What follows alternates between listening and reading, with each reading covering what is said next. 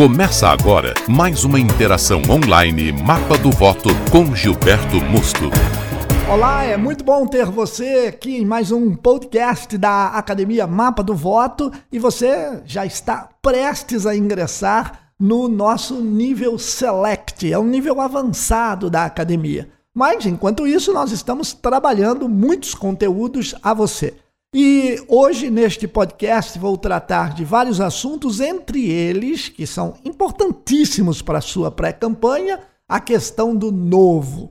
Poxa, eu posso ir para a pré-campanha dizendo que eu sou o novo, que eu sou o candidato que está chegando sem vícios políticos, eu sou o candidato que é, tem tudo para, pelo menos, informar a população que nunca estive. É, trabalhando no cenário político, sou realmente uma pessoa limpa que venho desde a infância morando, vivendo aqui na cidade, nunca me aventurei à questão política, nunca estive junto de políticos, nunca participei de nenhuma campanha eleitoral e agora eu sou novo.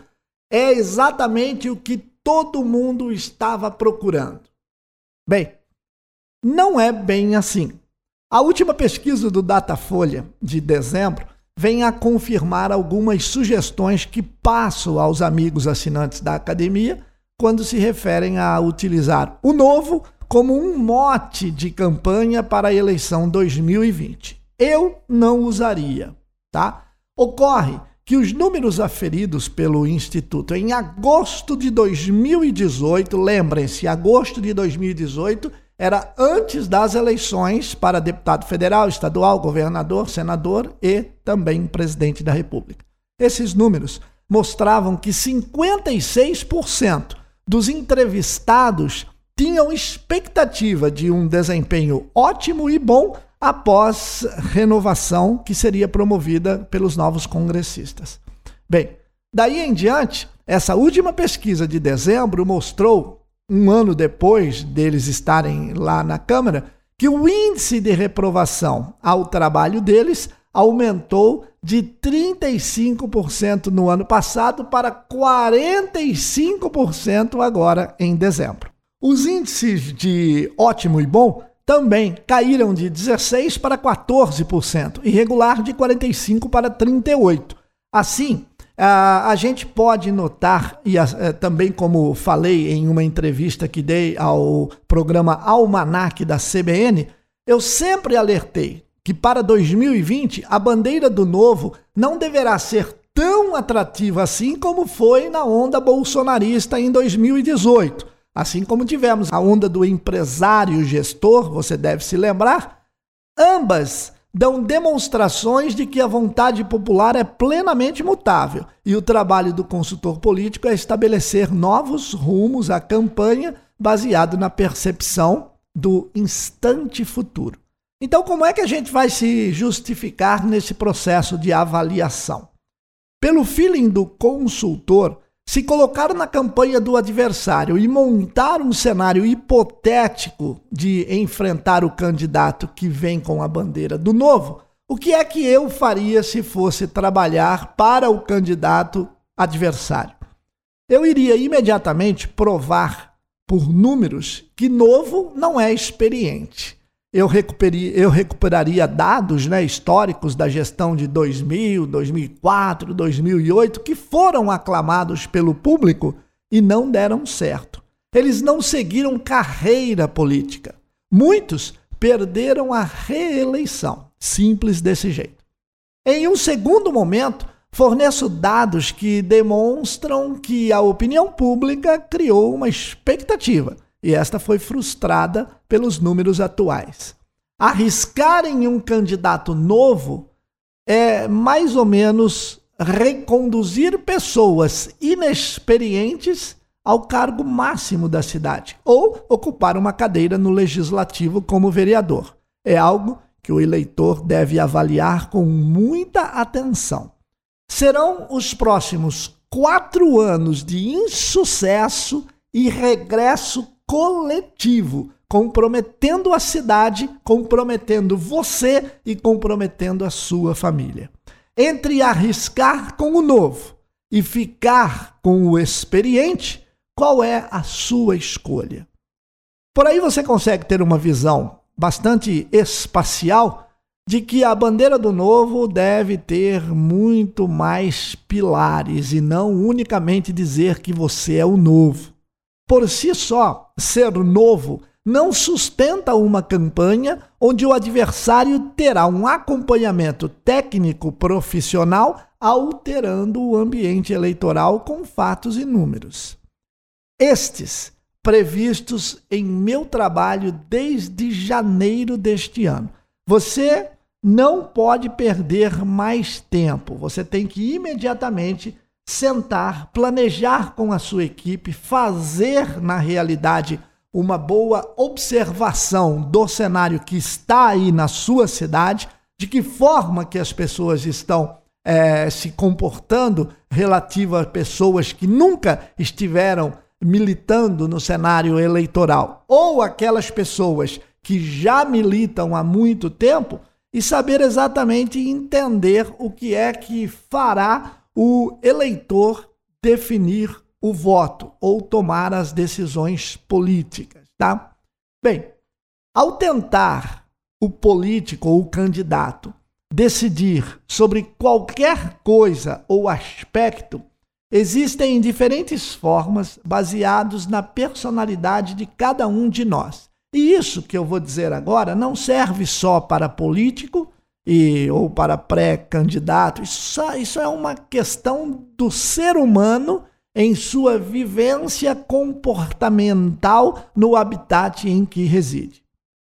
Bem, eu posso lhe garantir que eu tomo decisões de formas diferentes que você, que por sua vez você também toma decisões diferentes da do seu amigo, que por sua vez ele também toma decisão diferente do outro amigo dele que talvez você nem conheça. E por que isso acontece? Muito tem a ver com a nossa formação na personalidade. Desde quando éramos crianças, existem diferentes tipos de decisões divididas em três grupos. O primeiro é o grupo reptiliano do nosso cérebro. Esse primeiro nível de organização cerebral é capaz apenas de promover reflexos simples, o que ocorre também em répteis. Né? Então você vê que, por isso que tem o nome reptiliano, porque ali é, eles não têm capacidade de analisar, eles não têm. É, é, é, é tipo assim: é verdadeiro ou falso, ataco ou saio correndo. Então é, é zero ou um. Então não tem essa capacidade, essa parte do cérebro de ficar imaginando, de ficar pensando, colocar uma parte emocional, nada disso. Do outro lado, nós temos o sistema límbico, que é responsável por controlar o comportamento emocional dos indivíduos. Daí sim o nome daquela parte que a gente chama de cérebro emocional. Existe na maioria dos mamíferos, tá? Bom, no neocórtex, o cérebro racional é o que diferencia o homem primata dos demais animais. É apenas pela presença do neocórtex que o homem consegue desenvolver o pensamento abstrato e tem a capacidade de gerar é, uma série de invenções é responsável por controlar o comportamento emocional dos indivíduos. Daí vem o nome de cérebro emocional. Este é, nível de organização corresponde ao cérebro da maioria dos mamíferos. O exemplo é muito claro. Você tem um pássaro que ele está ali, ele desceu para tomar um golinho de água na sarjeta da rua. Conforme ele desceu ali, ele olhou para cima assim, ele viu uma tarde maravilhosa, linda na cidade, um pôr do sol fantástico, e ele diz assim: Poxa vida, uma tarde tão bonita dessa, eu acho que eu vou caminhando até o meu ninho. Ele nunca na vida vai pensar isso. Ele vai bater asas e voar, como ele faz a todo instante porque ele não tem o poder e o discernimento de poder imaginar qualquer coisa diferente do que aquilo que ele faz a vida dele inteira. Ele nasceu fazendo aquilo, ele vai morrer fazendo aquilo e acabou. Então agora você já sabe como agem os eleitores com os políticos de seu partido e principalmente com seus adversários. Não entendeu? Então eu vou explicar melhor. As decisões políticas são tomadas não observando unicamente o agora, o que lhe foi proposto, o que estão dizendo que é bom ou que seja interessante você fazer, pode ser analisado como um caminho novo, mas também você deve avaliar as demais circunstâncias. Nas abordagens ao eleitor, por sua vez, você deve fazê-lo utilizar a maior quantidade de racionalidade possível e, na decisão do voto, adicionar a emoção. Aí está o segredo da campanha vencedora. Lá na Academia Mapa do Voto, eu vou mostrar para você a disposição do método DISC, tá? Que você trabalha com é, é, dominância, com influência, com conformidade e principalmente com estabilidade, que é o S do DISC, em inglês, steadiness, para que você possa promover ajustes no seu comportamento. E também você tem um e-book com técnicas de persuasão, entre uma série de outros materiais. Mas o que, que eu quero dizer com tudo isso? Quero dizer que os projetos e propostas que você pode estar fazendo para a sua campanha, se não tiver esses apelos técnicos para quando um vídeo ou material impresso for entregue ao eleitor, sinto muito, mas você perdeu um tempo imprescindível em sua caminhada e não conseguirá convencer as pessoas, pois tudo já foi feito de forma não técnica. E se foi feito de forma não técnica, se você planejou de forma não expert, num nível lá em cima, você não vai conseguir fazer a, o compartilhamento dessa informação e emocionar o eleitor, ou pelo menos fazê-lo parar para pensar. Foi do jeito que você achou melhor. E o tempo agora é algo que já está quase se tornando precioso em sua pré-campanha. Fazer um bom vídeo e convincente demora um pouco. Palavras-chave, locação, edição, caracteres, motions, vinhetas de abre e fecha, enfim. Se quiser fazer uma campanha profissional, você já deve estar se preparando. Ainda há tempo. Porém, você também pode escolher a forma de fazer campanha igual aqueles 85% dos pré-candidatos, adversários seus, que vão fazer a campanha daquela forma que nós conhecemos. É do vai assim mesmo. E esta campanha será a perdedora com toda certeza.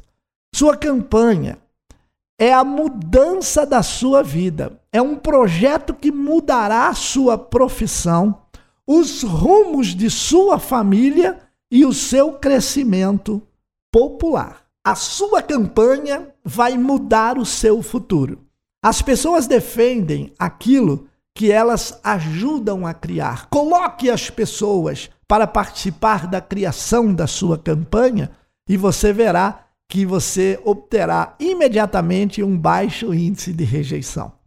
Na maioria das vezes, uma campanha feita aos trancos e barrancos sugere diferentes direções, se tratando de ideias e oportunidades de levar o eleitor ao que realmente você pensa e se propõe. Em outras palavras, você vai conduzindo o direcionamento das propostas em sua pré-campanha de acordo com o que você achar melhor e mais eficiente. Está certo? Sim, mas existem técnicas que lhe proporcionam um engajamento muito maior aos olhos da população se houver uma participação mais ativa dos munícipes ao se sentirem parte do mecanismo de criar uma nova gestão, se prefeito, ou um novo mandato, se vereador.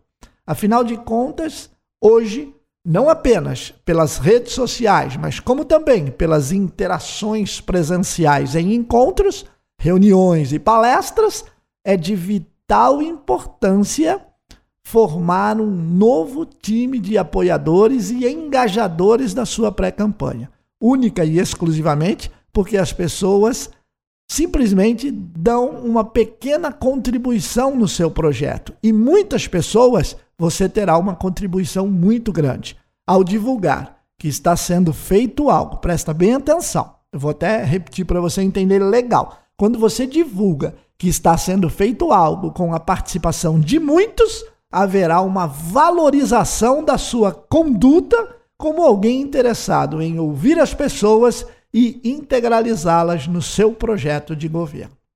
Mas tem mais estratégias por aí.